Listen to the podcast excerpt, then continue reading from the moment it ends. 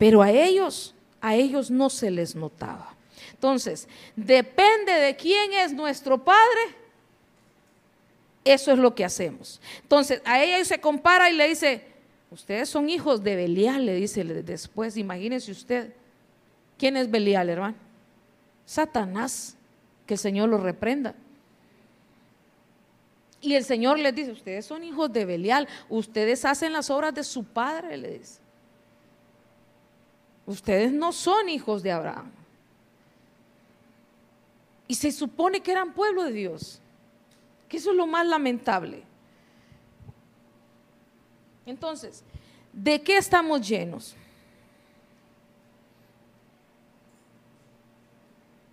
A veces estamos llenos, póngale mitad y mitad, 50-50. 50 de Dios y 50 de, del mundial. Nos gozamos aquí, Dios le bendiga hermano, hablamos como cristianos, pero afuera también hablamos como mundanos. Póngale que tiene más, 80-20. Tiene 80 de Dios, pero tiene 20 del mundial. Ah, pero ya tiene bastante, o sea, ya se le nota, ya. Pero todavía tiene algo más y al estar lleno, el Señor no le va a dar más. Y nosotros, necesitamos más, más de Dios. Cada día, cada día, cada día. Entonces, mire hermano, yo, yo, yo sabe cómo veía yo esto. Digo yo, qué fácil es cuando uno es nuevo, ¿verdad? El que es nuevo en el Evangelio, yo me recuerdo cuando era nuevo, hermano. Todas las profecías eran para mí. Toda la palabra era para mí. Toda. Todas las, mira hermano, habían, habían llamados al altar. Todos los días pasaba al frente yo. Y todos los días lloraba y lloraba y, lloraba. O sea, como que no se me acababan las lágrimas. Y yo quería llorar más y yo quería más. Pero ¿sabe cuándo a uno se le va se le va volviendo el corazón duro cuando uno se va llenando de otras cosas y se va acostumbrando, que es lo más lamentable. Cuando va creciendo. Hay un peligro. Y la Biblia dice, cuando se hizo grande empezó a hacer unas barbaridades. Muchos personajes cuando se hicieron grandes lograron hacer cosas que ni entre los mundanos, hermano. Y qué triste que nosotros, yo no sé cuántos años tiene usted de cristiano, pero póngase a pensar, ¿hace las mismas cosas o cómo las hace? ¿Cómo reaccionamos?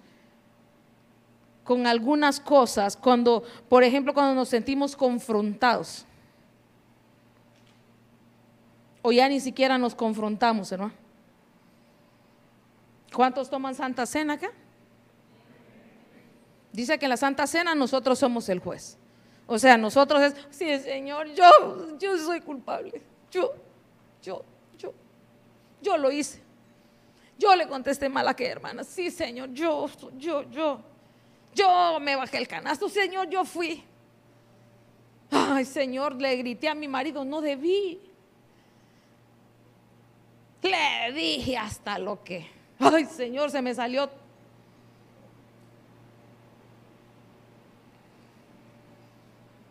Cuando sentimos así, es lo... Yo no estoy diciendo que aquí hay una iglesia que nunca peca. No le estoy diciendo eso. Le estoy diciendo que cuando uno hace algo, uno va delante del Señor y uno siente arrepentimiento siente deseos de cambiar. Siente deseos de cambiar. Pero cuando ya vamos creciendo, que ya nos vamos creyendo,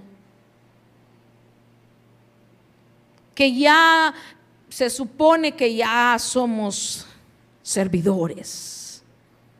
Ay, hermano, ya sirvo, hermano.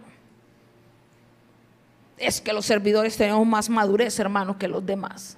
Ay, hermano. Peor si ya somos ayuda. Ayuda de la ayuda, de la ayuda, de la ayuda. A veces somos la ayuda, de la ayuda, de la ayuda, de la ayuda, hermano, y nos creemos los grandes señores. Ay, ¿qué van a decir si paso al frente? ¿Y qué van a decir? Volvió a pecarle, hermana, qué barbaridad. Ay, ¿qué van a decir si estoy acá arriba y paso al altar? ¿Y qué importa? Pero nos vamos haciendo, ¿qué es lo que nos importa? Nos vamos haciendo de un nombre, nos vamos haciendo de una fama. Nos va importando los títulos. Peor si es diácono, hermano. ¿Hay, hay algún diácono que, que se ministra acá? Nadie. No hay ni un diácono que se ministra acá. Pasan al altar y lloran como cualquiera. Qué rico es pasar al altar, hermano, y llorar y dejar todo ahí. Como Ana. Ana dejó todo ahí. Derramé mi alma, dijo.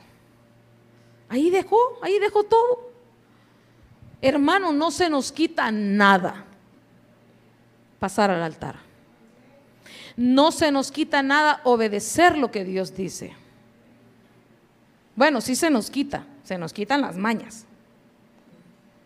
Se nos quitan las mañas. Entonces, cuando no somos nadie, cuando no tenemos un título, cuando no tenemos un nombre en la iglesia, cuando no tenemos una investidura de pastora.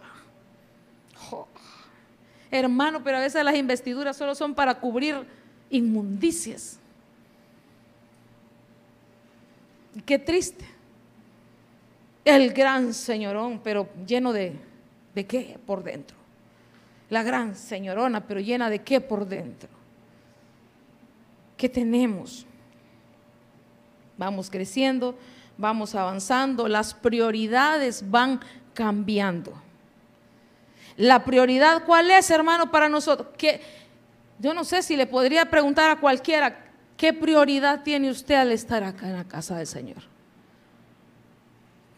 ¿Cuál debería ser nuestra prioridad de estar acá? Buscar de Dios, que el Señor, que el, tener una experiencia con el Señor. Pero venir solo a sentarnos no tiene sentido. Entonces, las prioridades van cambiando. ¿Por qué? Porque los títulos nos vienen afectando, hermano. ¿Qué van a decir? Y venimos y nos atiborramos. ¿Está bien dicha la palabra? Atiborramos, sí. Se repleta, ¿verdad? nos llenamos de cosas que banalidades que vamos a leer, vamos a, le vamos, le voy se lo voy a leer porque es muy importante. Gálatas 5:19. Y ahorita vamos a ver qué nos tenemos que despojar para que pueda llenarse del Espíritu de Dios. Y usted, usted va a saber, yo tengo de eso. Ay, también tengo de eso. Ay, de eso tengo bastante. Y cuando vea las cosas de Dios, vamos a decir, ¿será que tengo eso? ¿Existe la paciencia? Existe. Ya, ya está. Dice, ahora bien, las obras de la carne son evidentes, las cuales son inmoralidad. Aquí no hay inmorales, gracias al Señor. Impureza. ¿Cómo están nuestros pensamientos, hermano? Tan puros, tan santos. Sensualidad, aquí no hay coquetos ni coquetas, gracias al Señor. Idolatría, hechicería, enemistades, tampoco hay acá, hermano. Pleitos, celos, enojos, no hay nada de eso acá, gracias al Señor. Rivalidades, disensiones, sectarismos, envidias, borracheras, orgías y cosas semejantes contra las cuales os advierto, decía el apóstol Pablo. Como ya los, os lo he dicho antes, que los que practican tales cosas no heredarán el reino de Dios. Se nos olvidan estos versos, hermano. Se nos olvidan. O sea, imagínese usted no heredar el reino. Practicar esto nos quita herencia. Y tal vez no, eso, eso atribúyemelo a mí. Tal vez sea, sabio, sea salvo. O tal vez no, no sé. Todavía no he ido allá a ver si, a preguntarle a, como, dicen que el apóstol Pedro está con la llave, ¿verdad? Y vino aquel Señor. Y aquel también vino, qué barbaridad. Verso 22. Mas el fruto del Espíritu es amor, gozo. Pastora, yo tengo tanto amor que lo reparto entre varias señoras. Gozo. Aquí solo gente con gozo hay. Paz, paciencia, benignidad, bondad, fidelidad, mansedumbre, dominio propio. Contra tales cosas no hay ley. No hay nada en contra de los que estamos llenos del Espíritu. Digamos, estamos, hermano, ¿para qué? Aunque sea por fe. Aunque sea por fe, estamos. Ahora quiero que me acompañe al libro de Primera de Samuel 25, 2.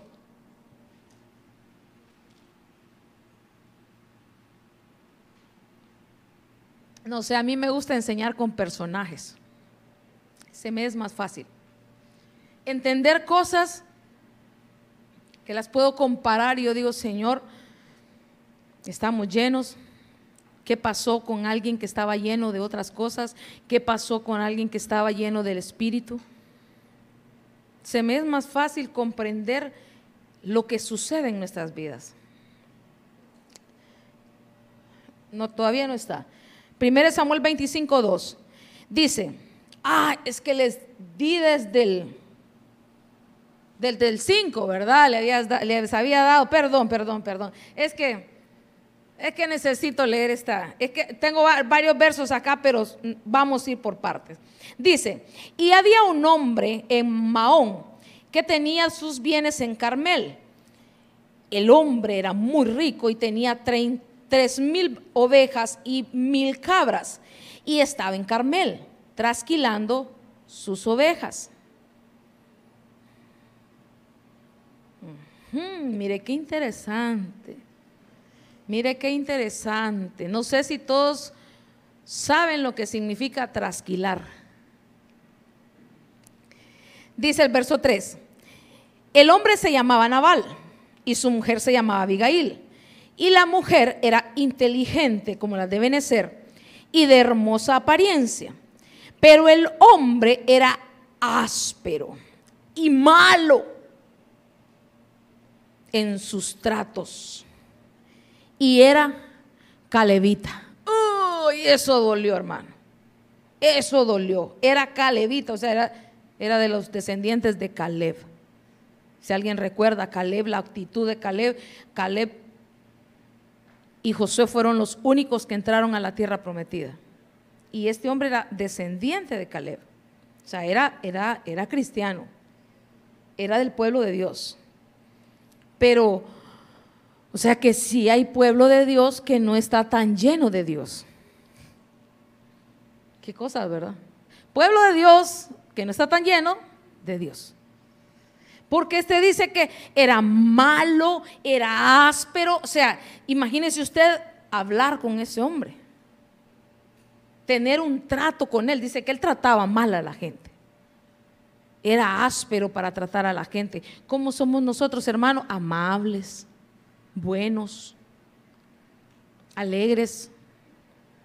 ¿O será que tenemos alguito de naval? ¿O muchito de naval? Usted va a ir viendo. A mí ya me tocó, hermano. Ya me, tocó, ya me tocó la, la rasurada.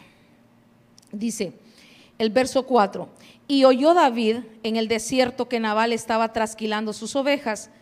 Verso 5 dice, entonces David envió diez jóvenes y les dijo, subid a Carmel, visitad a Nabal y saludadle en mi nombre. Y le diréis así, ten una larga vida, paz para ti, paz para tu casa y paz para todo lo que tienes. Óigame, o sea que los bienes pueden no tener paz. O sea que hay gente que puede tener bienes y no, bueno, la, la mayoría, ¿verdad? Mucha gente tiene bienes, pero no, no les da paz. No obtienen tranquilidad. Pero David, mire, le manda un saludo y le dice paz para tu vida, para tu casa, para tus bienes todo lo que tienes. He oído que tienes esquiladores. Mire, aquí ya cambia. Primero dice que tenía trasquiladores. Ahora dice que tenía esquiladores. Ahora bien, tus pastores han estado con nosotros y no los hemos maltratado. Ni les ha faltado nada todos los días que estuvieron en Carmel. Pregunta a tus mozos y ellos te lo dirán. Por tanto, permite que mis mozos hayan gracia ante tus ojos, porque hemos llegado en un día de fiesta. Te ruego que de lo que tengas a mano, des a tus siervos y a tu hijo David. Eso me impactó, hermano. David reconociendo a Nabal como padre. Y tu hijo David le dice. tu hijo David. Cuando llegaron los jóvenes de David, dijeron a Nabal todas estas palabras en nombre de David. Entonces esperaron. Verso, verso 10. Pero Nabal respondió a los siervos de David y dijo, ¿quién es David? ¿Y quién es el hijo de Isaí?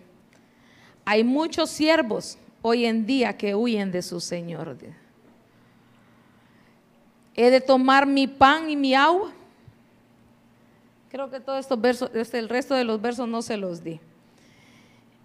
He de tomar mi pan, mi agua y la carne que he preparado para mis esquiladores y he de dárselos a hombres cuyo origen no conozco.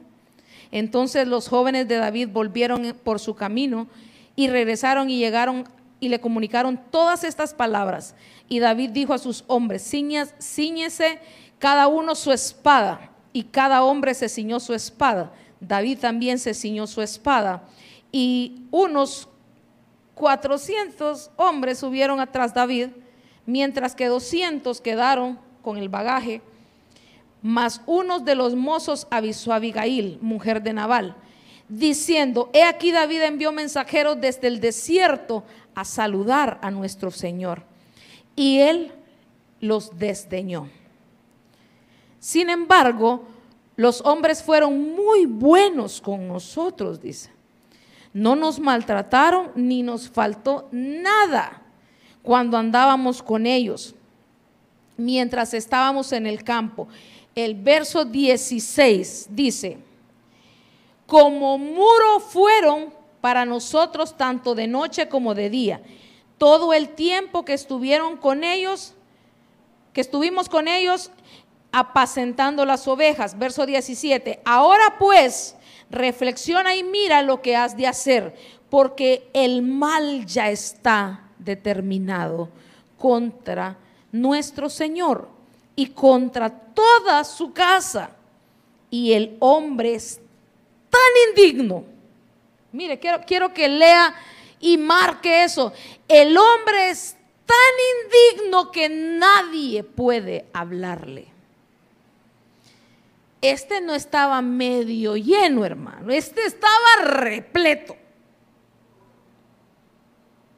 ¿De qué le quiero hablar esta noche?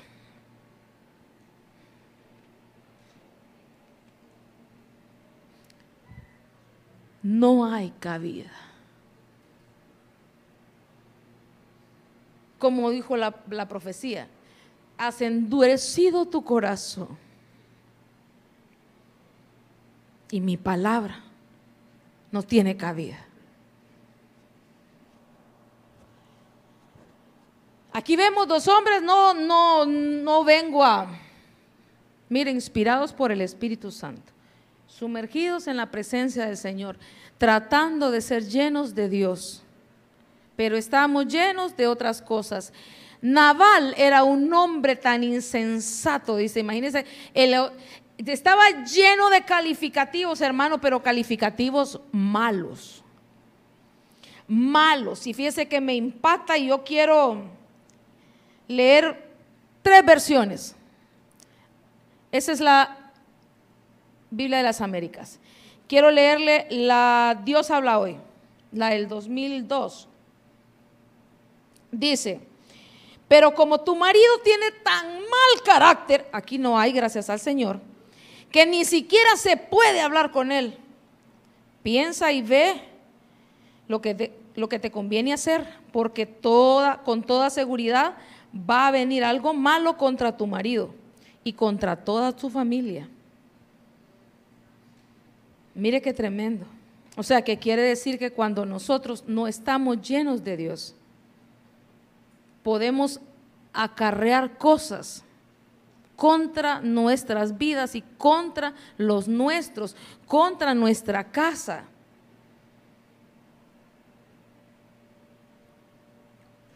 La manera de él de contestar y la manera de actuar de este hombre atrajo algo malo para su vida. Y muchas veces nos preguntamos, pero ¿por qué nos pasa esto? ¿Por qué que estoy pagando? Perdón, perdón. ¿Qué estoy pagando? ¿Qué hice mal?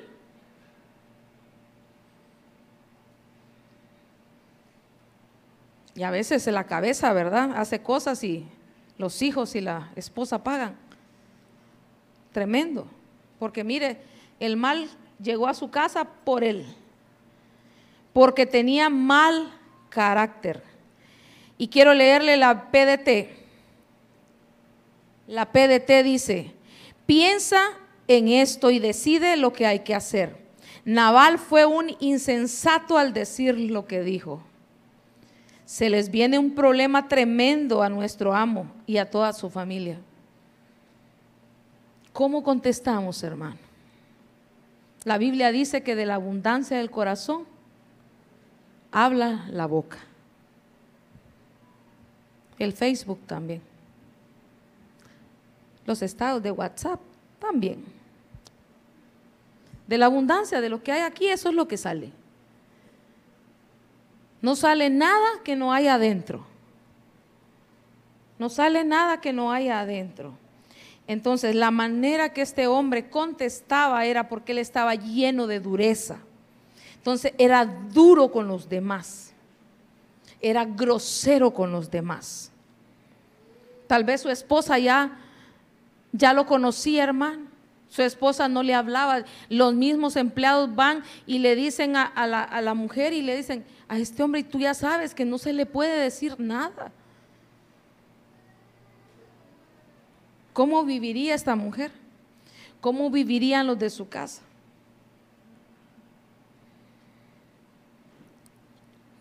La versión del oro. Solo este verso le voy a leer en varias versiones porque me impactó cómo se refiere a este hombre y de la dureza del corazón de este hombre. Dice, por tanto, considera y reflexiona lo que debes de hacer, porque está para, está para caer sobre tu marido y sobre tu casa una gran desgracia.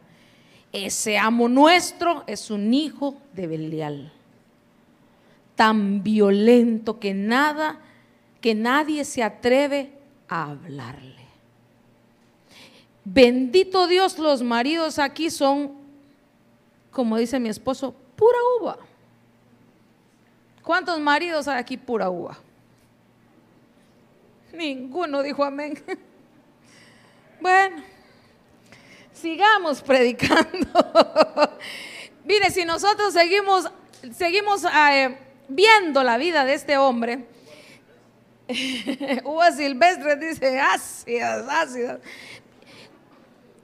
Si nosotros vemos la vida de esta familia, ¿qué sucedió después? Su mujer viene y intercede por él.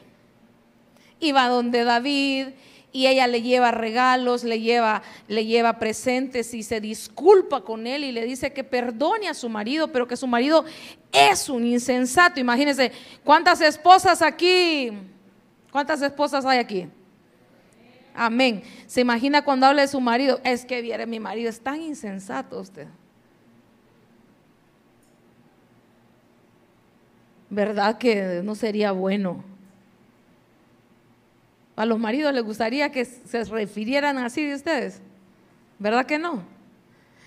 Yo creo que para ningún marido sería bonito o halagador que, que la esposa le diga a toda la gente, ah, es que viera este. Es un hermano, ¿sabe qué significa eso?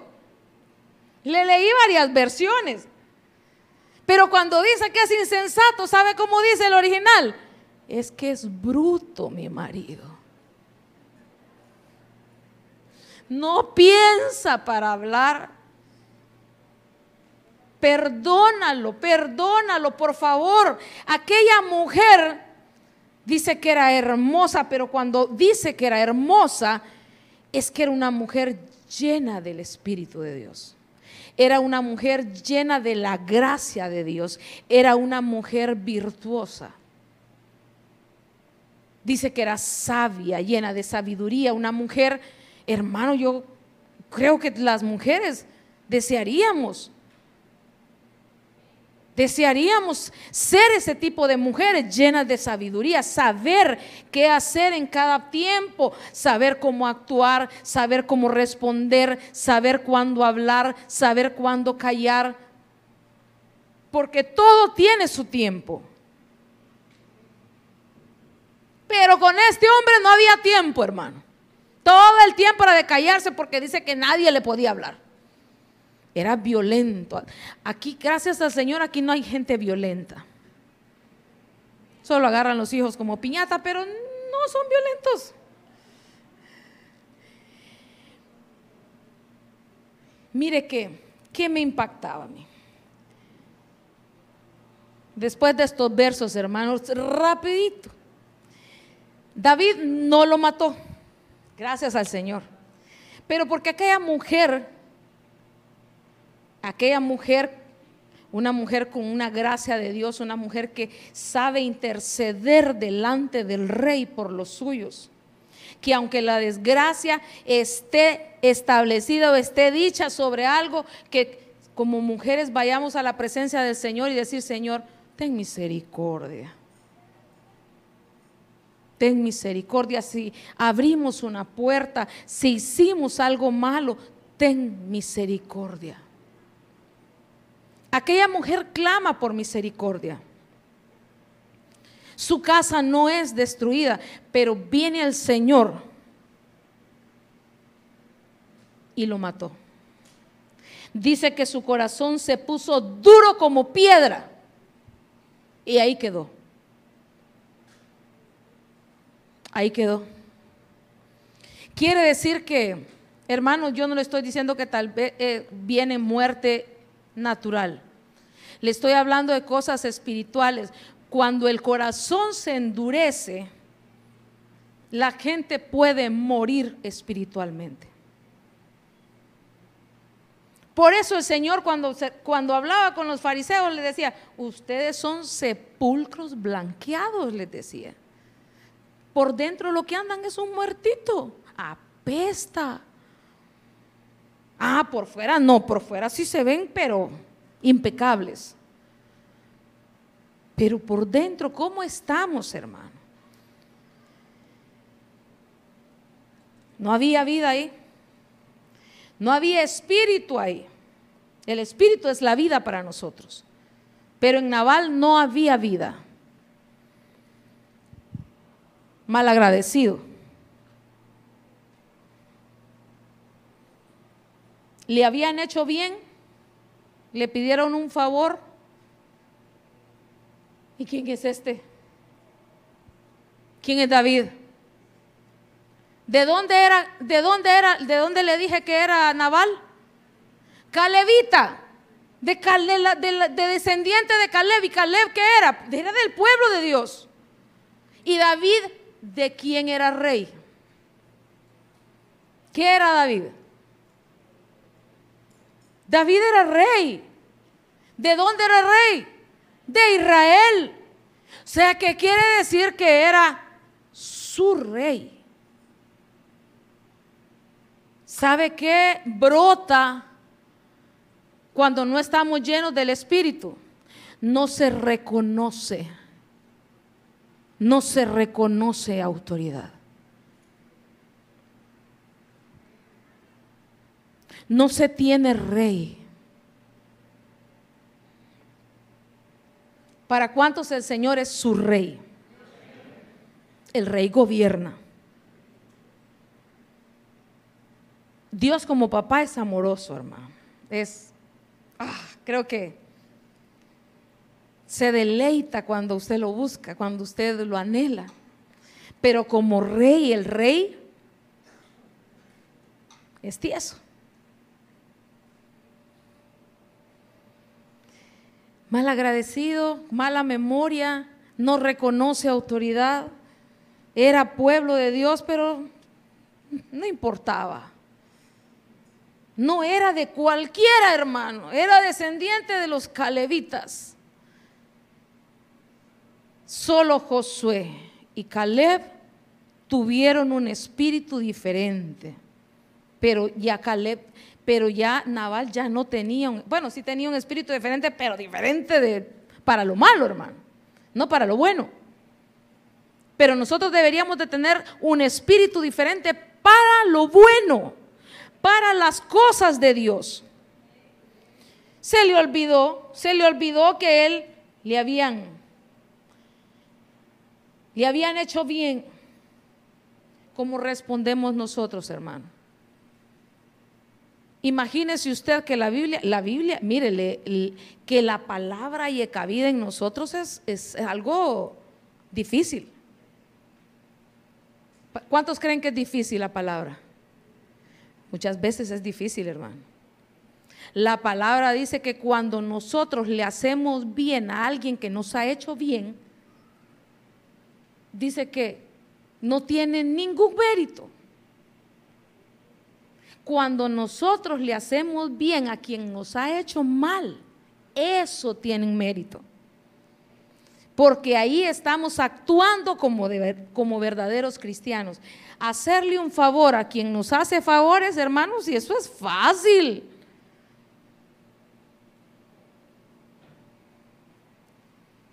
Pero este ni siquiera eso, ni siquiera eso llegaba. Imprudente. Imprudente. ¿Qué cosas hablamos? ¿Qué cosas decimos? ¿Cómo, cómo nos referimos a los demás? Muchas veces nuestras propias palabras, nuestra boquita nos complica la vida.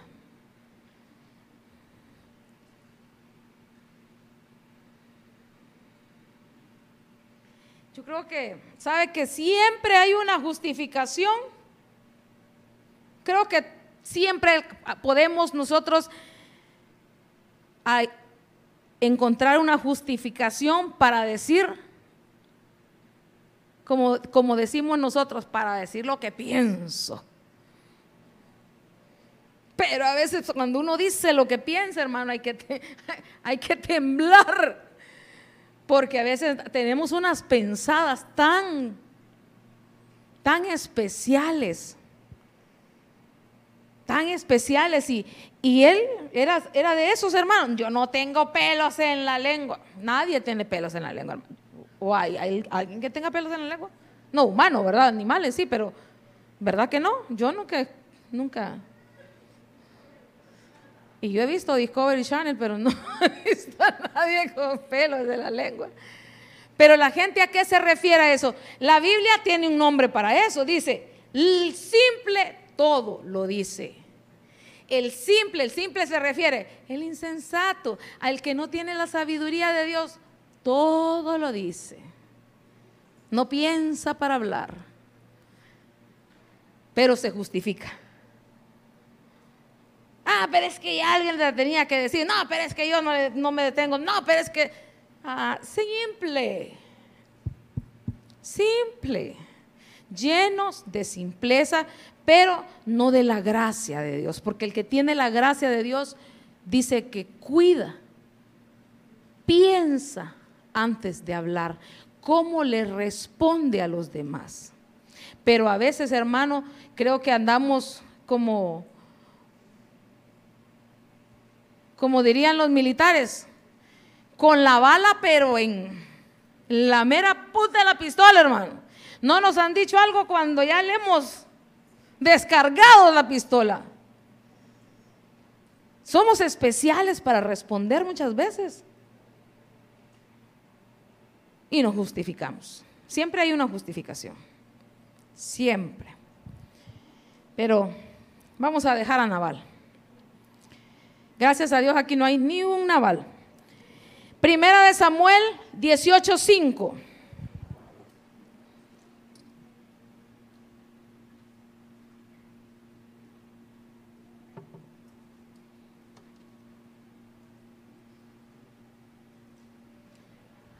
Ya está.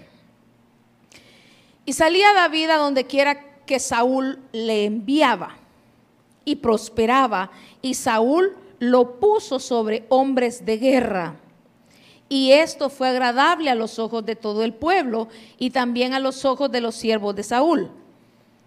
Y aconteció que cuando regresaban al volver David de matar al filisteo, las mujeres de todas las ciudades de Israel salían cantando y danzando al encuentro del rey Saúl, con panderos, con júbilo y con instrumentos musicales. Verso 7. Las mujeres cantaban mientras tocaban y decían, Saúl ha matado a sus miles y David a sus diez miles. Entonces Saúl se llenó de paz. Saúl se enfureció, pues este dicho le desagradó y dijo, han atribuido a David diez miles, pero a mí me han atribuido miles.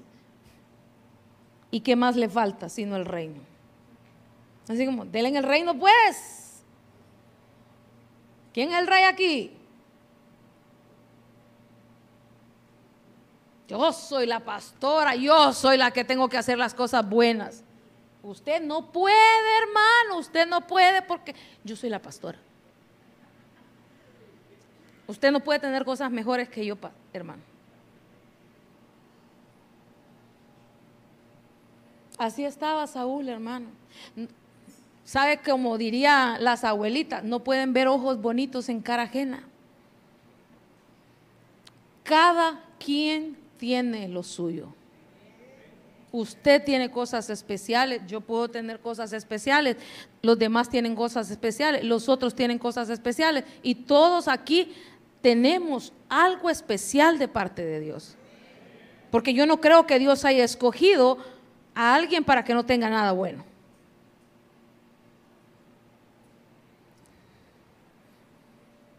Pero Saúl se enfureció.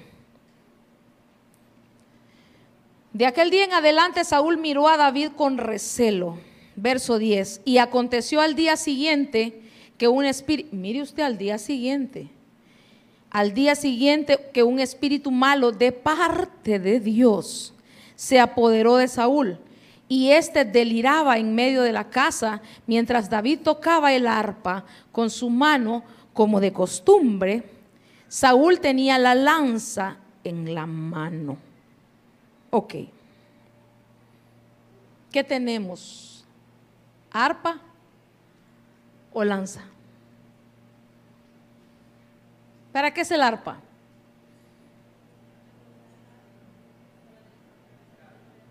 Para que la presencia del Señor descienda. ¿Para qué más? Para generar una atmósfera, ¿verdad? Para cantar, para, para adorar al Rey, para emitir una melodía, para sacar algo especial, algo hermoso. ¿Y la lanza para qué es, hermano? Pero la tiene. Y dice que David, como de costumbre, tenía el arpa en su mano. Pero Saúl, como de costumbre, tenía la lanza en su mano. ¿No le han dicho algo, hermano? Ya tiene cinco preparadas. Un canto, hermano, un canto evidenció lo que había en el corazón de Saúl. Un elogio, un elogio que escuchó para otro le dañó su corazón. Todos somos especiales. Todos tenemos dones hermosos. Todos tenemos algo de parte de Dios. Pero a mí no, no me puede afectar. Todo lo contrario, a mí me añade virtud el hecho de tener una congregación con gente llena de parte de Dios. ¿Y para qué queremos tener gente vacía de Dios, hermano? Si el objetivo es que Dios descienda y nos llene.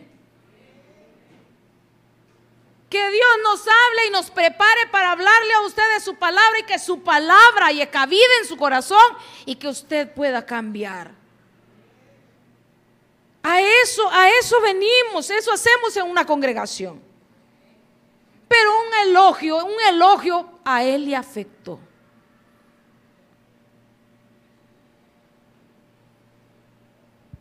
Yo me recuerdo, hermano, que nosotros fuimos, nosotros fuimos diáconos, no, fuimos ancianos en la iglesia.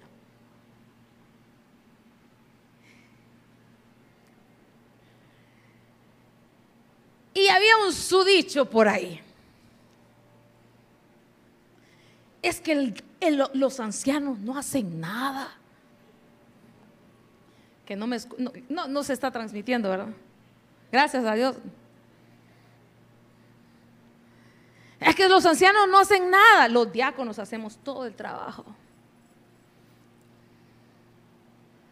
Como no hay ancianos aquí, ¿va? O sí, no, sí hay. Tenemos unos ancianos.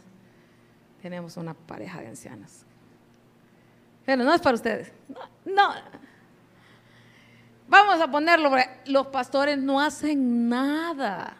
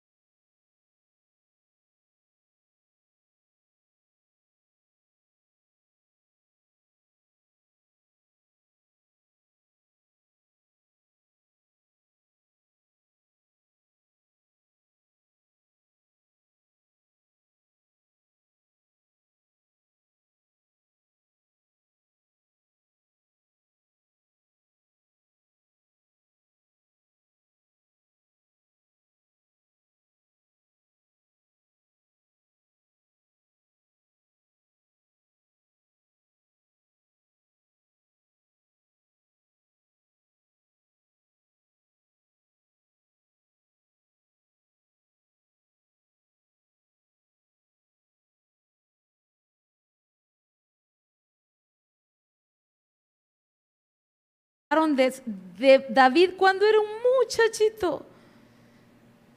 Es un hombre de guerra. Es un hombre valiente, es un hombre puro, es un hombre aquí, es un hombre allá y es... Y, al, final que me encanta ese, y Jehová está con él. ¿Alguien ha leído eso? Cuando hablan de David, ese, ese currículum sí me gusta, hermano. Pero el currículum de Saúl no me gusta. Estaba endemoniado. Gracias al Señor aquí no viene ninguno tampoco de los enchamucados. Los enchamucados no les gustan las vigilias. Llenos de celos, llenos de envidia. ¿Qué dijimos que es la envidia y los celos? Frutos de la carne, obras de la carne. Los hijos de Abraham hacen las obras de Abraham. Los hijos, los cristianos hacen las cosas del Espíritu Santo. Pero Saúl no estaba lleno del Espíritu Santo, estaba lleno de un espíritu malo, dice. Y me impacta que dice de parte de Dios, hermano. Porque hay de aquel que pelea contra Dios. Porque un espíritu malo de otra, de, de las tinieblas en el nombre de Jesús y se va. Y de parte de Dios, ¿cómo lo echamos? Ahí solo Dios. La atmósfera de parte de Dios lo calmaba al Saúl, pero al Saúl va como buena choltecana. ¿Sabe que al estar tan, tan llenos de otra cosa como Saúl, nos olvidamos de los principios del reino. Porque un principio de reino tan hermoso, la Biblia dice, uno echa fuera a mil, pero dos a diez mil, o sea, se potencializa, hermano. Pero cuando sabemos eso, a mí me conviene tener a uno, a dos, a tres, a cuatro, a cinco, llenos del Espíritu. nos conviene. Pero a él se le olvidó. Y dice que él triunfaba, tenía éxito, prosperaba en todo lo que Saúl lo mandaba. David no era desobediente con él. Él se llenó de malos pensamientos. Él maquinaba en su mente, hermano. Mire que hay unos versos que dice que es que David me tendió una emboscada, decía un verso. Y David todo el tiempo huyó de él porque él lo quería matar. Dice que 21 veces le tiró la lanza y aquel se la capeaba. Las evitaba, hermano. Y David era hombre de guerra. No era por miedo, no era por cobardía, era porque temía al Señor tenía temor de Dios. Estaba lleno de Dios.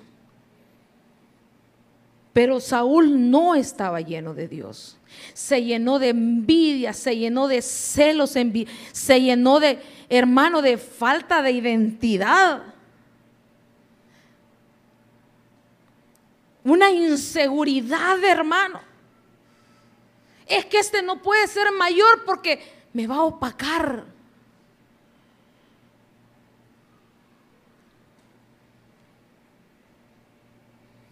Fíjense que hasta en el mundo, hasta en el mundo tienen dichos, hay gente que tiene cosas buenas, hermano. Y dice, júntate con los mejores. Si quieres tener éxito, júntate con los mejores. Pero en el Evangelio, ¿por qué no? ¿Por qué queremos juntarnos con fracasados para vernos nosotros mayores? Saúl, Saúl estaba equivocado, hermano. Perdió el norte. Porque su corazón estaba lleno de otras cosas. Impaciente. ¿Se recuerda usted cuando, cuando fue a, cuando el Señor lo mandó a que matara a los amalecitas? Y dice que Samuel le dijo, Samuel le dijo lo que el Señor le había dicho y le dice, vas a hacer esto, esto y esto. Y dice que llega y dice, cuando yo vuelva vamos a ofrecer sacrificios al Señor. Fue a la batalla, no mató a todos los amalecitas como le dijeron, no mató todo como le dijeron, o sea, hizo la, la comisión, la hizo a medias, la hizo a su manera. sabe cuando uno no está lleno de Dios, las cosas las hace como cree que son correctas. No son como Dios quiere. No son como su autoridad le dice. Como ellos creen que se tienen que hacer. Saúl creía que él tenía la razón. Y hasta se justificaba. Ah, es que el pueblo perdonó las, lo, el ganado. Ahora vamos a ofrecer sacrificios. Samuel se molesta, hermano. Y le dice, el Señor no prefiere los sacrificios. Antes que los sacrificios, ¿qué prefiere el Señor? La obediencia le agrada más al Señor. Saúl no obedeció. Obedecer a medias es desobediencia, hermano. Desobedecer a medias es desobediencia.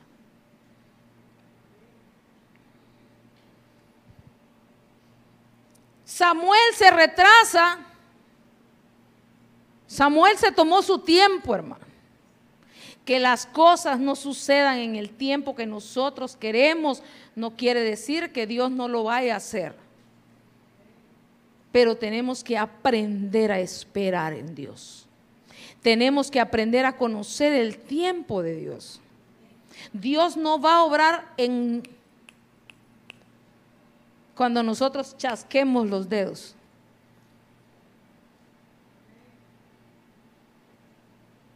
Así no funciona. Dios tiene su tiempo. El tiempo de Dios es uno y el tiempo nuestro es otro. ¿A quién le conviene alinearse en el tiempo? A nosotros, no a Dios. Nosotros tenemos que pedirle al Señor un fruto del Espíritu que es la paciencia. Y nos van a tratar, y nos van a tratar, y nos van a tratar cuando somos impacientes. Ay, ¿por qué otra vez? Porque hay impaciencia. Ay, ¿por qué otra vez? Porque hay impaciencia. Y la impaciencia no es fruto del Espíritu.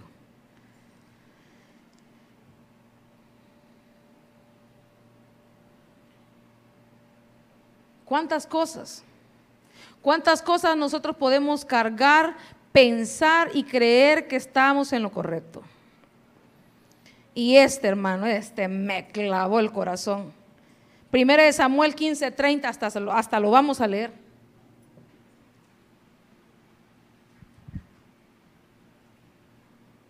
El broche de oro.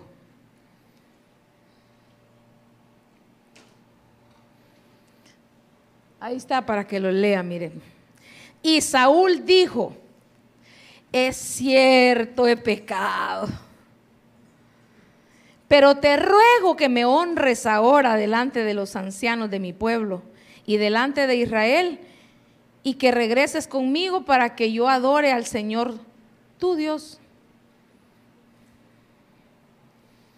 Él desobedece la orden que Dios le da le cuesta reconocer. Ahí es el verso cuando él reconoce, pero si usted lee y lee despacio,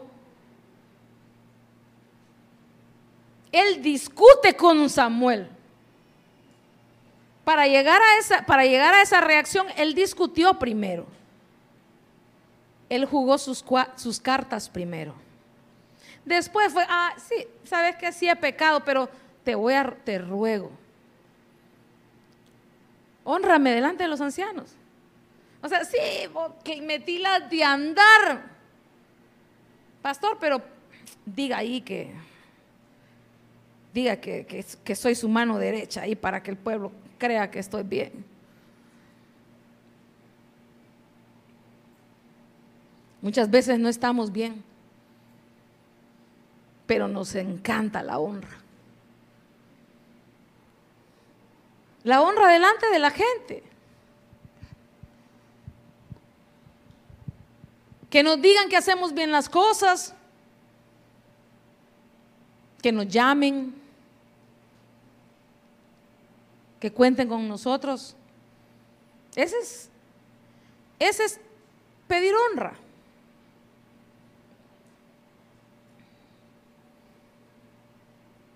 Porque aquí en hermano, aquí me va a decir que le gusta ser ignorado.com, ¿verdad que a nadie? A nadie. Nos gusta que nos que nos en el hombro. Yo digo es el broche de oro, hermano. O sea, o sea, tiene un montón de cosas, pero él de sus propios labios. Sí, es cierto, reconoce que está mal. Sí, es cierto, yo, yo peco. Sí, es cierto, pero pastor, póngame ahí de, de líder. Porque ¿qué va a decir la gente? Se va a dar cuenta que tengo un pecadón por allá, escondido.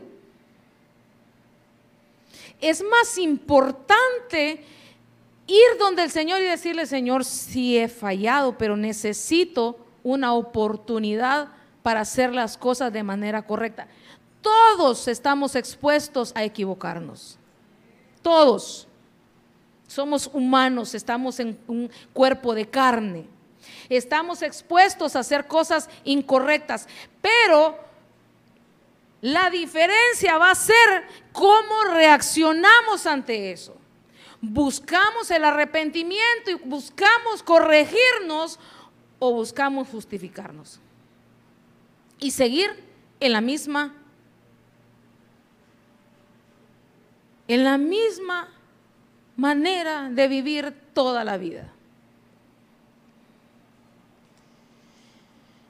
Por andar comparándose, hermano. Por andar comparándose. Es malo andar comparándose. Es malo. Ay, aquel porque anda carro nuevo y ¿cómo hace? Hermano, y cambiaste carro y cómo lo hiciste. Como el ciego, no sé. Yo solo sé que, que andaba una chatarrita y ahora tengo un nuevo. Hermano, Dios tiene sus maneras de bendecir al pueblo. Nosotros tenemos que alegrarnos cuando a alguien le sucede algo bueno. Ese es un fruto del Espíritu. Pero envidiarlo y como meter así, hermano, ¿y usted por qué? O sea, así como, usted no tiene derecho, yo sí. Eso es lo que está diciendo alguien, ¿verdad? Usted no tiene derecho, yo sí. Pero si yo llevo más tiempo en la iglesia, porque hermano ya cambió de carro, que ya cambió, ya tiene casa, ¿qué pasó? No, pues, pregúntele al Señor, dígale. Porque el Señor es el que se encarga de bendecirnos. El Señor es el que se encarga de hacer cosas buenas con nosotros. Y el Señor sabe a quién bendice y a quién no. Dios sabe por qué no nos ha bendecido todavía. Dios sabe.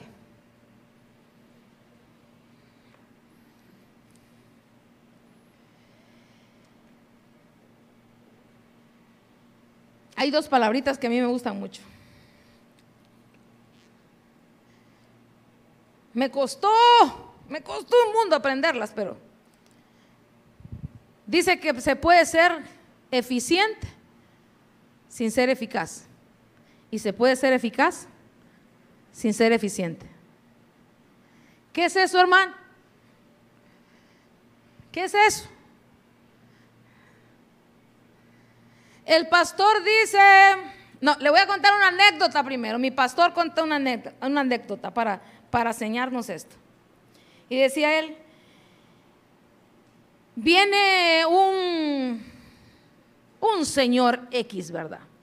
Tiene una hacienda, tiene una casa de campo y se le metió un ratón a la casa. Y viene, tiene, tiene su, su, su empleado, su obrero, como se le puede llamar, y le dice, se metió un ratón en la casa, necesito que lo, te deshagas de él.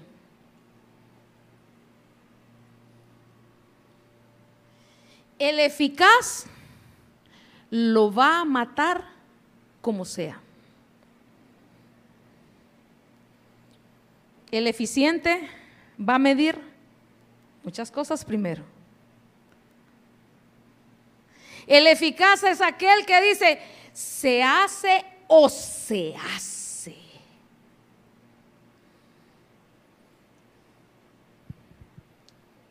Viene la vigilia y el pastor dice, bueno, bueno, sería bueno que tuviéramos tamalitos, ¿verdad? Para que comamos.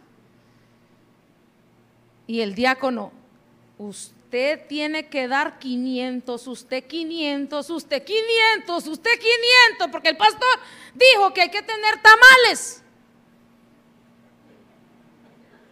Y viene la servidora, pastor, mire que yo no tengo dinero. Hay, eh, eh, unos niños, ¿verdad?, que van a, comprar dulces y le dicen, Maoli, yo quiero un dulce, pero no tengo dinero. No tengo dinero. Entonces, a veces las ovejas vienen donde el pastor, le voy a, le voy a contar aquí en secreto. Las ovejas llegan y le dicen al pastor, pastor, fíjese que el diácono está pidiendo 500 lempiras por cabeza y yo no tengo y si no lo doy me va. Es eficiente y es eficaz. ¿Qué cree usted que es?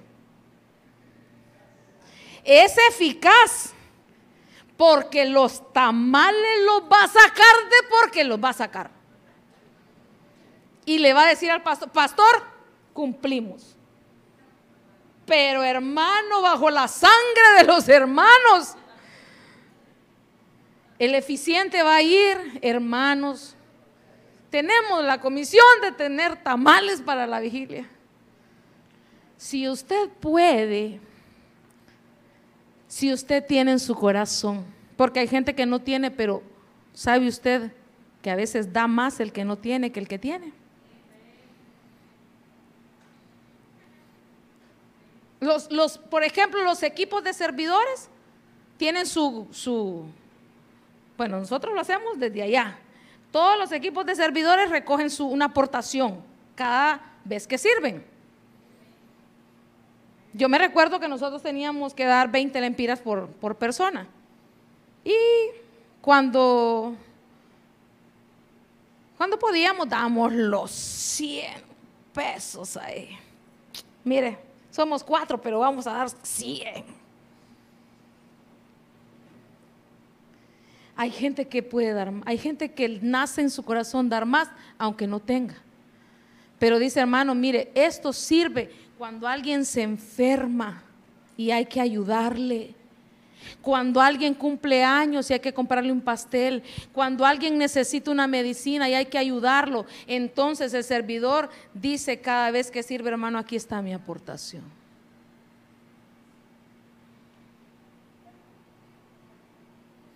lo que tiene en su corazón y lo que puede. El diácono es consciente de que hay gente que no puede. El pastor dijo que hubiera tamales, pero el punto no es los tengo que sacar de donde sea. Entonces, el eficiente va a hacer las cosas, pero va a pensar, sí, el pastor dio la orden, piensa en su cabeza. Eh, mis hermanos, no todos pueden, pienso en los demás. ¿Que tengo capacidad yo? No, pastor, eh, necesitamos 200 tamales, pastor, solo conseguimos 100, aquí están nuestros 100, bendito Dios. Vamos a esperar que se vayan unos pocos y nos comemos los 100 después. Como no van a gustar, hermano. no, hay que orar, ¿verdad? Por la multiplicación, ¿verdad? Van a haber tamales, hermano. Sí van a alcanzar, diga si van a alcanzar.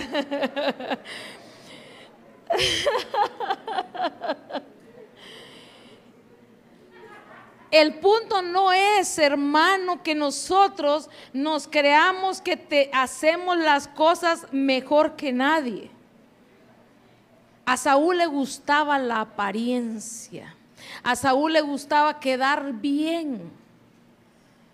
no le digas, no le digas a los ancianos que yo desobedecí. Decirle que la misión la cumplí al pie de la letra. Honrame delante de ellos. Si el pastor no dice quién consiguió los tamales, ay del que los consiguió, hermano. No debe ser así. Se lo estoy poniendo en ese ejemplo, no, no es que así pasa, es para que, no sé si nos entendemos. Eso aplíquelo en su trabajo, eso aplíquelo como esposo, como esposa. A veces el esposo no da para el gasto, pero quiere carne todos los días. Y la esposa, como es eficaz, tiene que sacar carne de algún lugar. A veces se consigue otro para que le done la carne para porque el jefe quiere carne. Hay que ver cómo hacemos las cosas. Imagínese usted tener a un esposo así. Debe ser terrible. Pero un esposo que nos permite ser eficiente, mi amor, hago lo mejor que puedo con el gasto. Pero hoy no hay, hoy tocan sobrinas. El huevo que sobró hace la semana pasada, el tamal que, me, que, no me comía aquel día, ya está medio ligosito, pero lo vamos a comer ahorita. Porque a veces toca, a veces toca. ¿Cómo somos? ¿Somos eficaces o somos eficientes? Porque si estamos llenos de bondad, primero vamos a pensar en la calidad humana.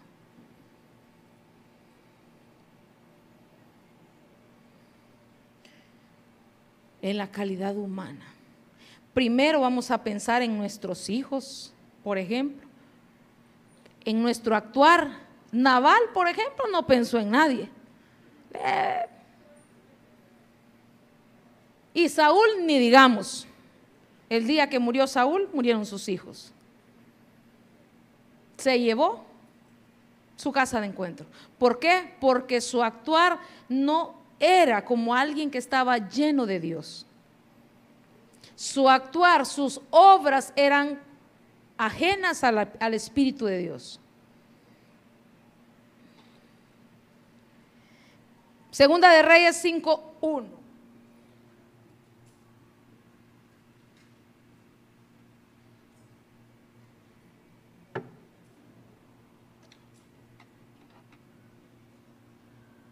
vamos?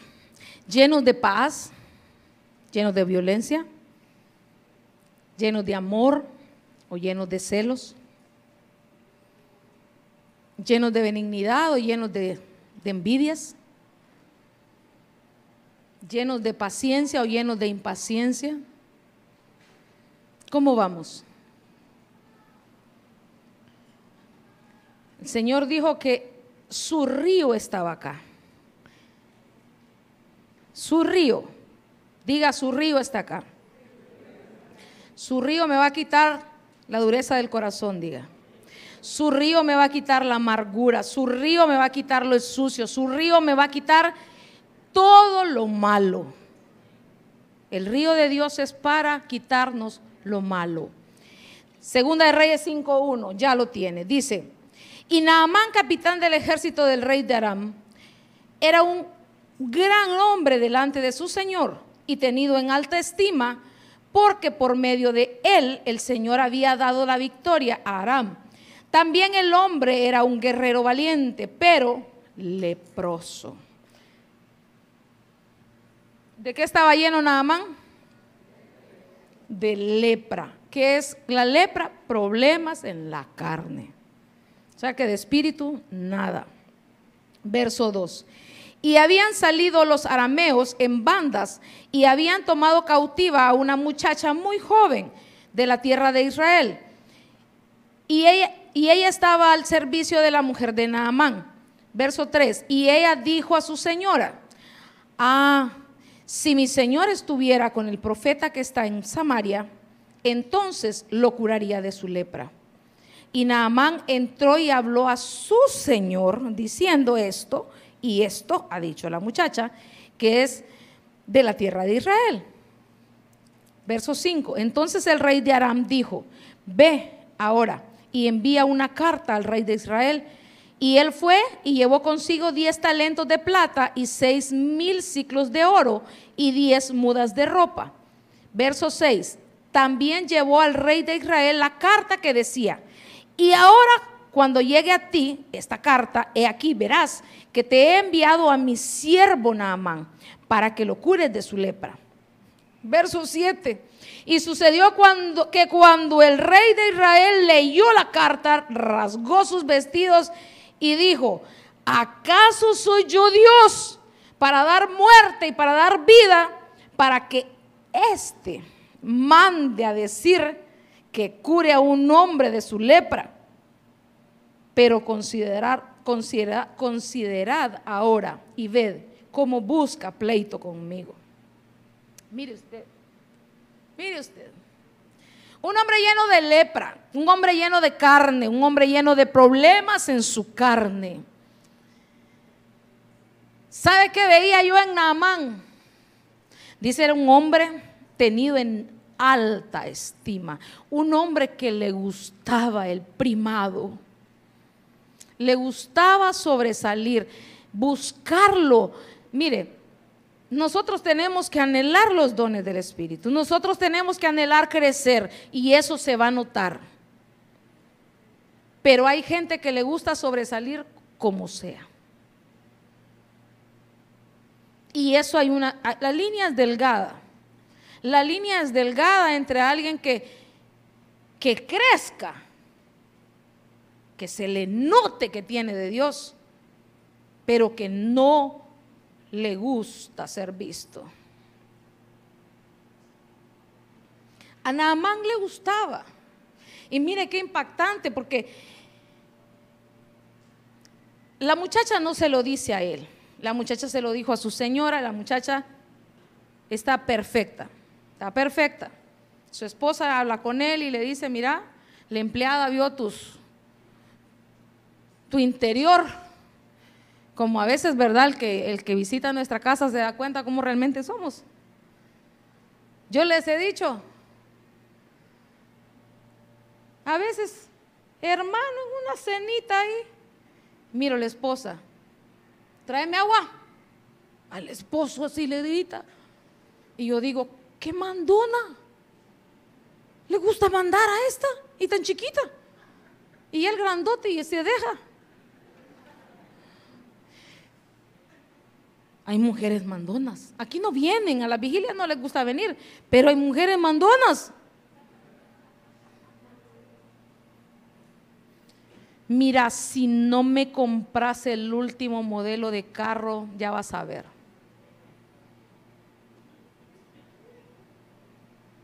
Yo les digo, un ratito comparte uno y se da cuenta de muchas cositas. El esposo es muy atento y llega y, mi amor, mira, mira, te traje vasito. Y yo, no da gracias. Qué maleducada.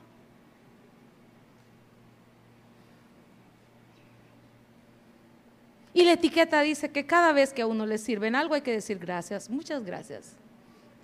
Si el mesero se le atiende 70 veces, usted le dice 70 veces gracias. Hasta etiqueta. ¿va? Nada que ver, hermano. Pero, ¿qué le quiero decir? La muchacha se dio cuenta. Los cercanos se dan cuenta cómo somos. Los cercanos se dan cuenta quién somos realmente. Y a veces solo nosotros creemos que estamos bien. Me impacta que este hombre le dicen que hay un profeta que puede orar por él y puede ser sano, pero se va donde el rey de su tierra Póngalo, se va donde el presidente o donde el, donde el diputado a buscar una cartita ahí para qué. Para que le dé credenciales. Ahí atendeme a este, mira.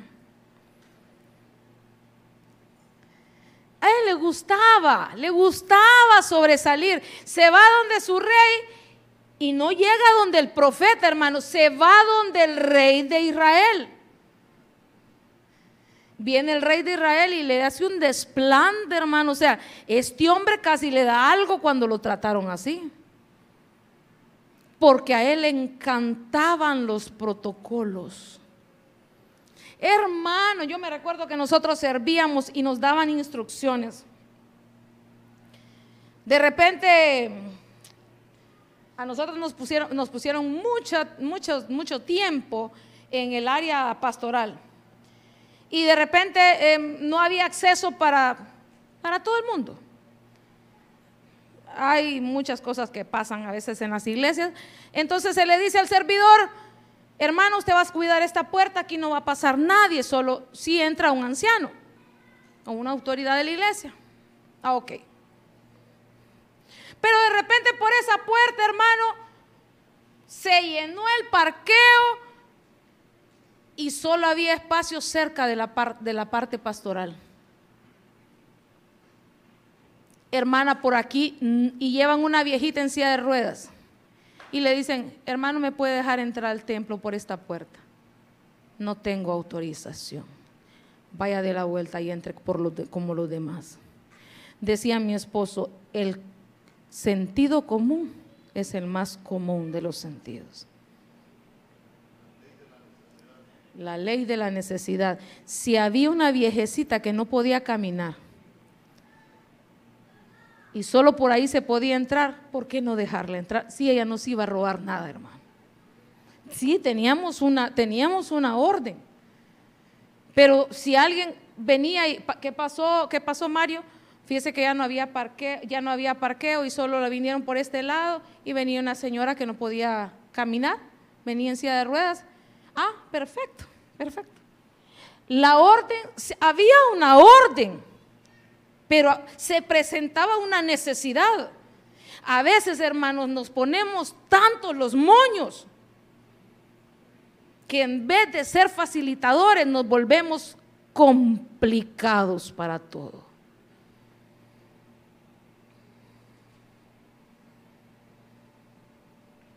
está el servidor, está Anderson. Y de repente necesito algo aquí, Anderson. El que estaba cerca es Anderson. Y yo le digo, Anderson, ven. Pastora, si no le dice a mi diácono y mi diácono me viene a cubrir y mi diácono pone a otro, yo no me puedo mover del puesto. ¿Usted qué cree? Eh, está bien que él cuide su puesto. Pero a veces nos complicamos tanto, hermano. O sea, si no viene el diácono a decirme, o sea, yo no me muevo.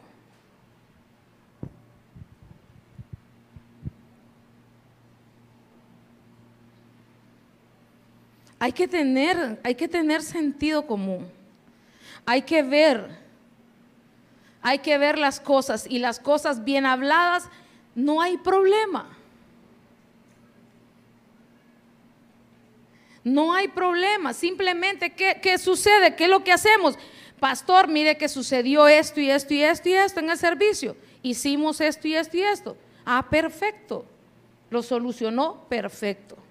Pero en vez de solucionar las cosas, nos volvemos gente que complica las cosas. Hermano, fíjese que necesito eh, hablar con el pastor. Con el pastor jamás va a hablar. ¿No ha visto cómo se le acerca a todo el mundo cuando termina el culto. Hermano, imposible no es. Si solo es de que usted se acerque y, y ya. Y ya. Pero a veces viene gente nueva y en vez de solucionar las cosas nos volvemos complicados.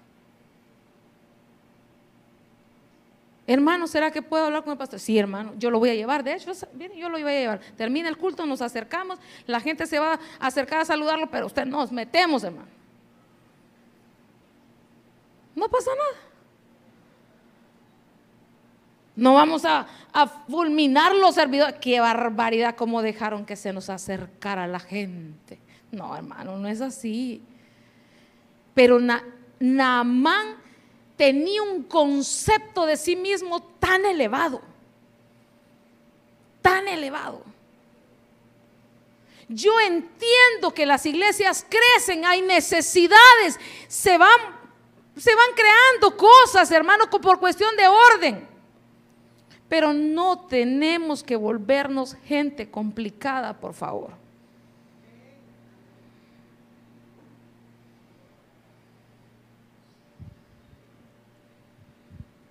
No podemos. Si yo le digo a Avi, Avi, vení, Avi tiene que venir y ya, punto.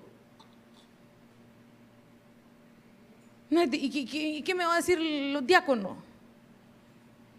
Que yo te llamé y punto. No, pero es que si no le pide permiso a mi diácono, yo no puedo moverme. Protocolos, hermano, en cosas tan sencillas. Le digo protocolos, hermano, por no decir otra cosa. Pero Naamán, en él lo que se ve es una altivez tan grande. Hermano, el ego no les cabe en la iglesia. Porque decir en el pecho es poco. El ego es tan grande. Es que no cabemos él y yo en este lugar. Soy demasiado grande. Naamán ese era el concepto que tenía de él. Que él era demasiado grande y sabe qué. Vamos a leer. ¿Dónde nos quedamos? En el verso 7.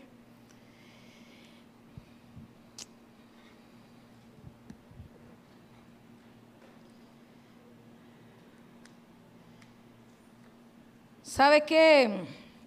¿Qué pasa cuando tenemos un concepto de nosotros mismos demasiado elevado? Porque la Biblia dice que, que nadie debe tener menor concepto de sí mismo del que debe de tener. O sea, hay un nivel que tenemos que tener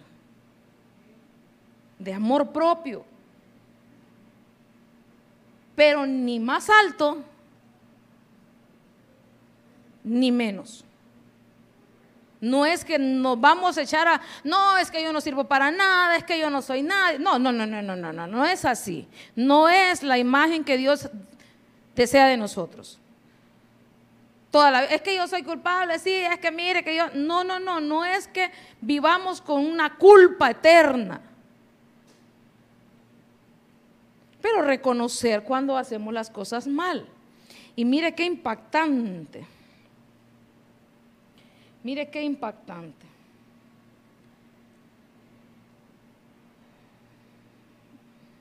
El verso 9.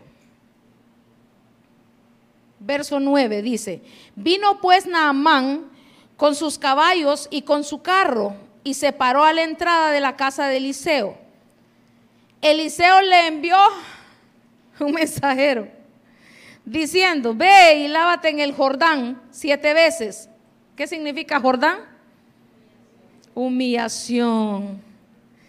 Y tu carne, le dice, se te restaurará. ¿Sabe qué?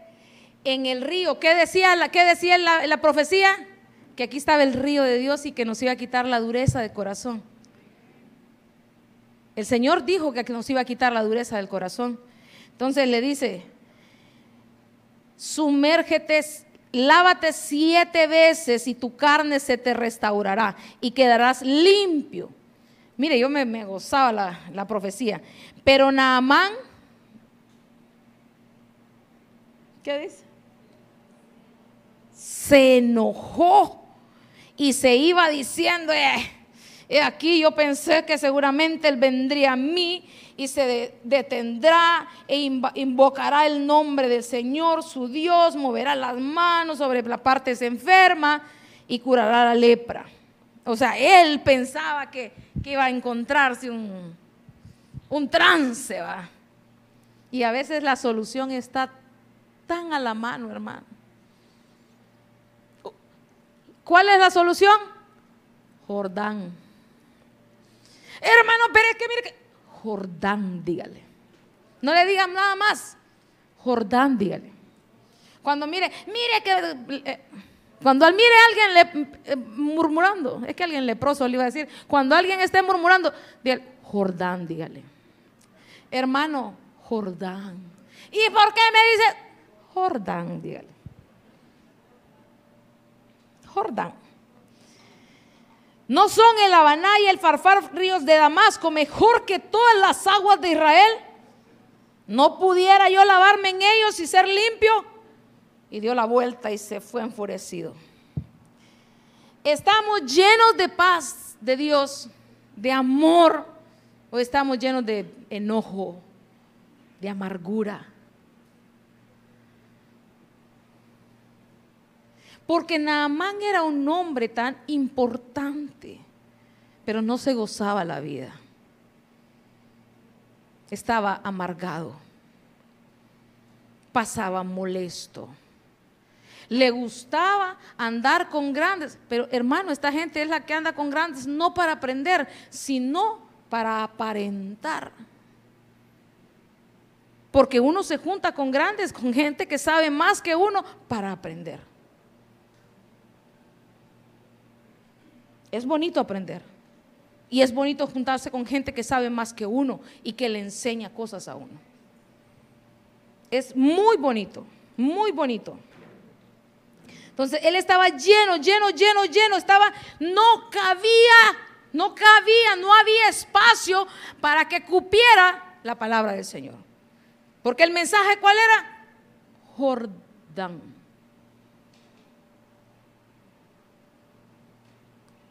Quiero que suban los músicos, por favor.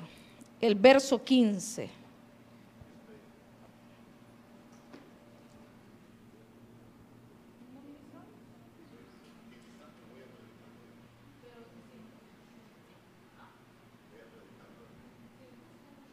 No dice, dice el jefe. Sin músicos. Le voy a leer el verso 15 y vamos a ministrar esta palabra. Dice, y regresó el hombre de Dios con toda su compañía y fue y se puso delante de él y le dijo, he aquí, ahora conozco que no hay Dios en toda la tierra sino en Israel. Te ruego pues que recibas ahora un presente. ¿De quién le dice? De tu siervo. Ah, ya no era Señor Ah, ya no era el señorón. Tu siervo le dio. Tu siervo. O sea, ¿qué me importa el título ya? Hermanos, y a veces Dios se encarga de que el título nos quede, pero dijo mi amado, les ha contado, hermano, cosas que nosotros vivimos. Ahí están los títulos, debajo de la cama, en medio de los colchones. ¿Por qué? Porque cuando Dios dijo, te voy a quitar esa imagen que tenés de ti mismo, valían chancleta los títulos. A nadie le importaba lo que él sabía. Porque Dios le estaba enseñando que se sumergiera en el Jordán. Y Dios dijo que hoy el río de Dios está en este lugar. ¿Cuál es la medicina para todos tus males en esta noche? Jordán. Jordán. ¿De qué estamos llenos? ¿De qué estamos llenos? David decía, bueno me fue haber sido humillado. Bueno me fue. Aprendí la lección. Cuando Dios trata a alguien, lo trata y no importa quién sea. Después, hermano, eh, dígame, máster, por favor. Yo nunca había escuchado eso, hermano. Aquí lo vine a escuchar que si no le decían máster no contestaba. Dios santo. Si no le dicen apóstol no contesta. Imagínese usted, si no me dice pastora, no le contesto, qué terrible. Qué terrible, va. Jordán, diga. Jordán. Que Dios pueda ayudarnos y que esta noche, sumergidos en la presencia de Dios, inspirados, llenos del Espíritu Santo, porque el Espíritu Santo se ha posado sobre este lugar. Y la receta es Jordán. Dice que cuando él se metió al Jordán, él creía que habían ríos más limpios. A veces creemos que hay lugares mejores. Porque a veces tal vez el mensajero no es tan como nosotros creemos. El mensajero de Dios tal vez no es como nosotros pensamos. Usted y Dios, usted y el Señor en este momento. No es como nosotros pensamos, las soluciones de Dios están de otra manera. La, medicina en Dios es diferente. Y todos tenemos que pasar el Jordán. No hay exaltación sin humillación. Nos humillan, nos humillan la carne. La carne se pone furiosa porque duele, duele. Yo no sé qué trato ha tenido usted con el Señor.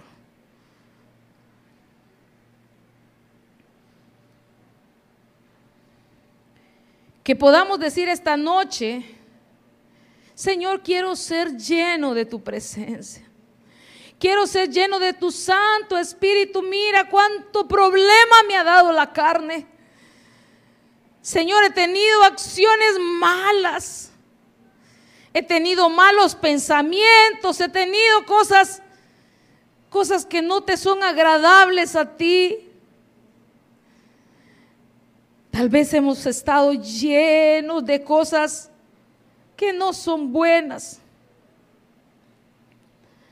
pero que queremos agradarte.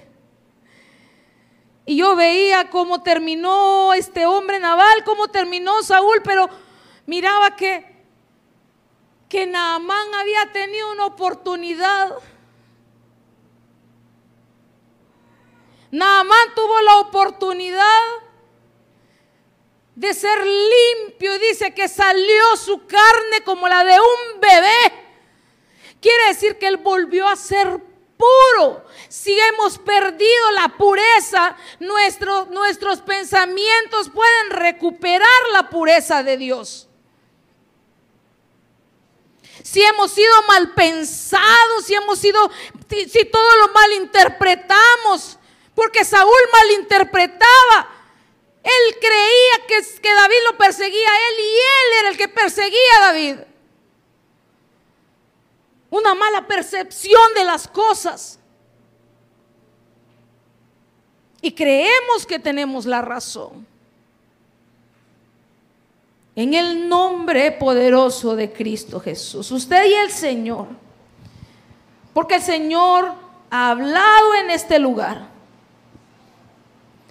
Y su río está aquí, el Jordán está aquí. El Jordán es el camino que tenemos que cruzar, tarde que temprano. El agua que nos va a limpiar, el agua que nos va a lavar, el agua que va a quitar la dureza de nuestro corazón, que va a transformar nuestra vida. Aún la carne va a ser renovada. Aún la contaminación va a ser limpiada pero a veces nuestro corazón está tan endurecido que la palabra del Señor nos parece, nos parece cualquier cosa. Pero qué importante es la obediencia a Dios. Porque es mejor la obediencia que los sacrificios. Obedecer a medias es una desobediencia. Si nos gusta hacer las cosas a nuestra manera, decirle, Señor, no quiero hacerlas como yo quiero o como yo pienso que son correctas. Quiero que me instruyas, quiero Quiero aprender a hacer las cosas de manera diferente. En el nombre de Jesús, en el nombre de Jesús. Cada uno, mi Dios, cada uno, cada uno, que tú te puedas mover en este lugar. que tu río fluya, que tu río limpie. Que tu río se lleve todo problema de la carne. Si nos cuesta, mantenernos callados y sabemos que tenemos que guardar silencio muchas veces. Y no podemos decirle, Señor, limpia mi boca, limpia mi corazón, mira cómo está de sucio, límpiame. En el nombre de Jesús, Señor, cuando, cuando más avancé en Dios, es cuando más me ha costado. Porque cuando eres nuevo es tan fácil. Porque no importa cuánto hayas crecido, seguimos siendo los mismos pródigos. Los mismos que cada día necesitamos acercarnos al Padre y decirle pecado contra ti contra el cielo y contra ti. Por favor,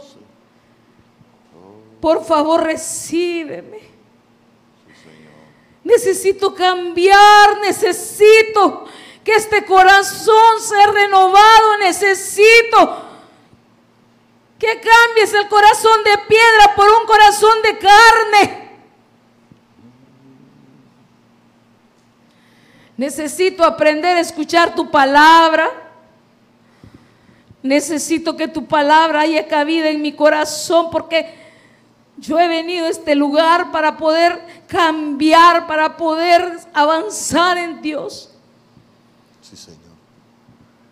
Nadie está aquí porque somos demasiado buenos. Estamos aquí porque necesitamos de Dios, porque en algún momento nuestro corazón se hirió, falló, tuvo algo que necesita. Necesita que Dios limpie, necesita restauración, necesita un vendaje, necesita ser sanado.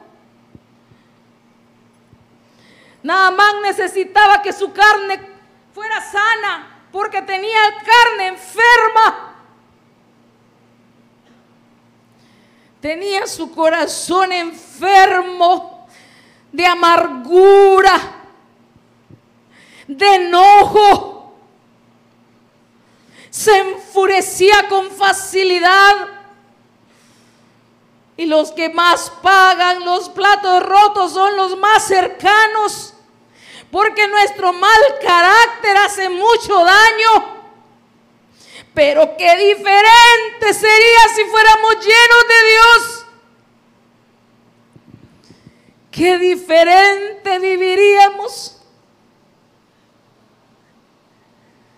Poderoso Dios. Oh Señor, necesitamos ojos espirituales para ver que estás limpiando esta noche que estás mudando nuestro corazón y nuestro corazón va a salir como la carne de un bebé. En el nombre de Jesús. Señor, aquí va a quedar mucha suciedad. Porque nuestro corazón necesita ser limpio. Necesitamos ser renovados en nuestra mente. necesitamos tener ojo bueno en el nombre de Jesús, en el nombre de Jesús, te lo rogamos. Que tu río fluya en este lugar. Que tu río sea ese torrente que se lleve todo lo malo porque no es para destrucción que el Señor te está limpiando. Simplemente es que tienes cosas que necesitas cambiar. Sí, Señor. Y ha sido tratado y ha sido tratado, pero no entiendes. Pero el Jordán está aquí. El Jordán está aquí, su Santo Espíritu está aquí. Sí, Señor. Y has venido a quitar toda dureza, mi Dios. Oh, muévete en este lugar. Oh, sí, Señor. Muévete en este lugar. Espíritu Transforma vidas, transforma corazones. Muévete. Muévete en este lugar. Muévete en nosotros. Quita todo sedimento. Transforma nuestras vidas. Nuestros, nuestros actos, nuestras respuestas. cómo hemos estado delante de Dios actuando como carnales y somos cristianos. Pero no queremos salir igual. He venido a buscar una respuesta en Dios. Hemos venido a buscar de ti, Señor, en el nombre de Jesús. En el nombre de Cristo. Muévete, muévete, muévete, oh Señor. Santo Espíritu de Dios. Muévete en este lugar. Muévete en este lugar. Muévete en nosotros. Oh Santo Espíritu.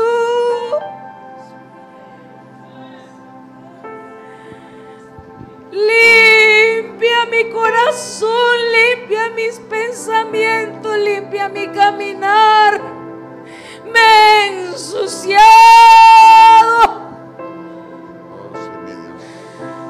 Ya no soy como antes. Límpianos, Espíritu de Dios está. límpianos, límpianos. Aquí está el Jordán.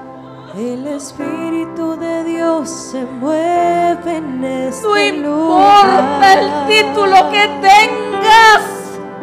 Está aquí para consolar. Delante de Dios no importan los títulos. liberar. Está aquí para guiar. El Espíritu Espíritu Dios está Santo, aquí. muévete. El Espíritu de Dios Oh, está devuelve en la este pureza. lugar. Limpia nuestras vidas, límpiame, límpiame,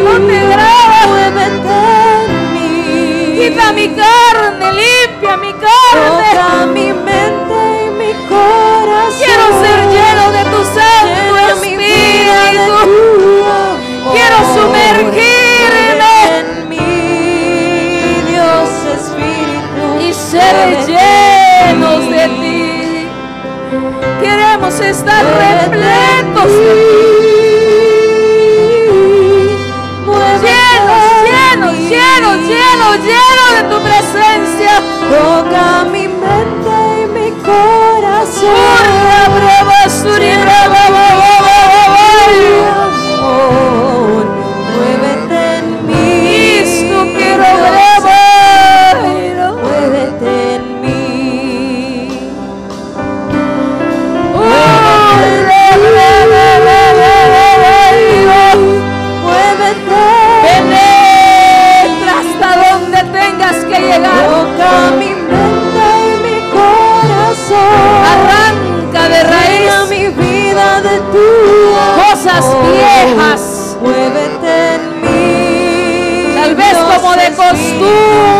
teníamos la lámpara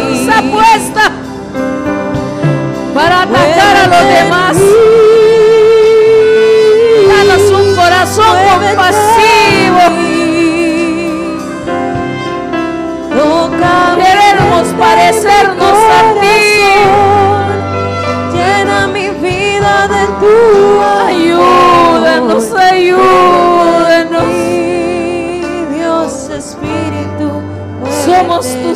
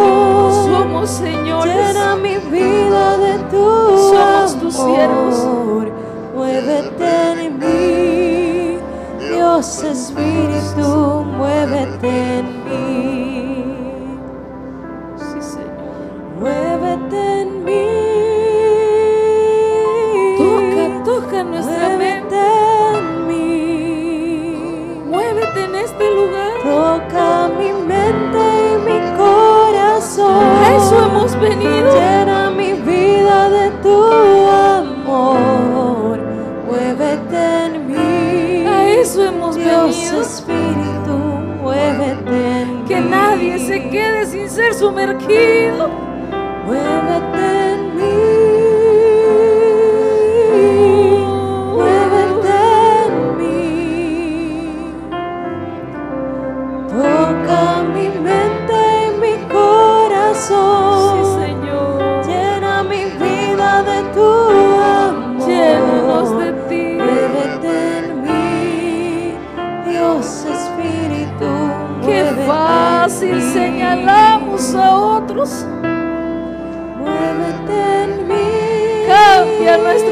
Jesús, muévete en mí. Me has enseñado, me has enseñado, me has enseñado. Pero mira cómo me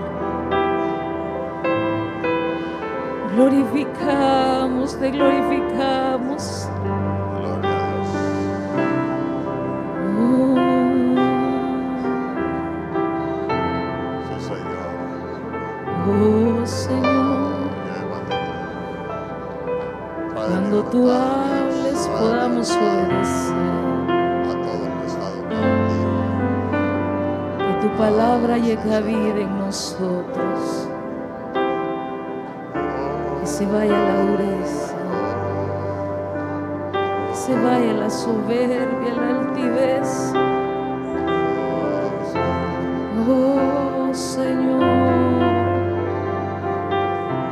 toda carencia de tu Santo Espíritu ahora pueda ser, pueda ser llena Señor, en el nombre de Jesús. Queremos irnos llenos, llenos, llenos, llenos, llenos de ti. Queremos irnos llenos, limpios, libres. Queremos hablar de acuerdo a tu Santo Espíritu. Callar cuando tengamos que callar y hablar cuando tengamos que hablar.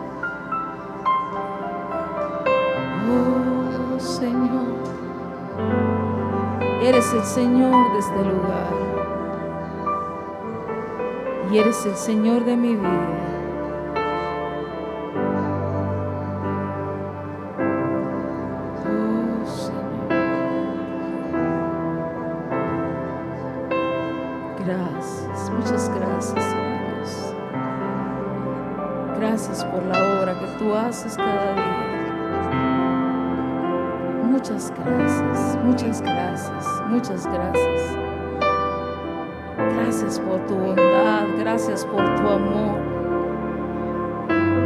Gracias por las oportunidades que nos das.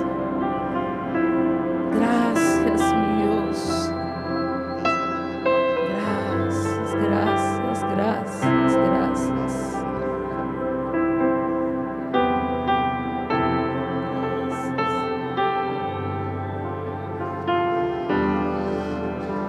Gloria a Dios. La Biblia dice que el Espíritu es el Señor.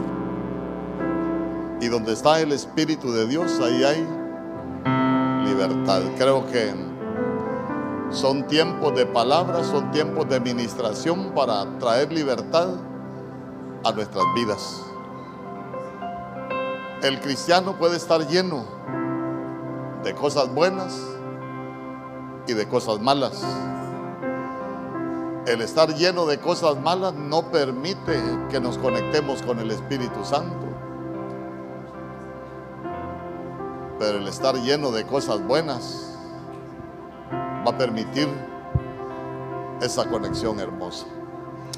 Puede darle una ofrenda de palmas al Señor.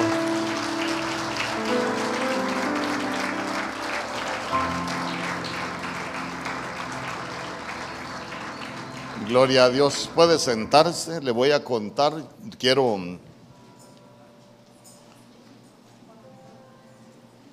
Quiero aprovechar el momento. Quiero, quiero seguir con, con- con- con lo que se está predicando, con lo que se está ministrando. Y al final vamos a hacer fiesta al Rey. ¿Cuántos dicen amén? Son las 10 con 38, ya 10 40. Voy a tratar de ser breve, así como soy yo de breve.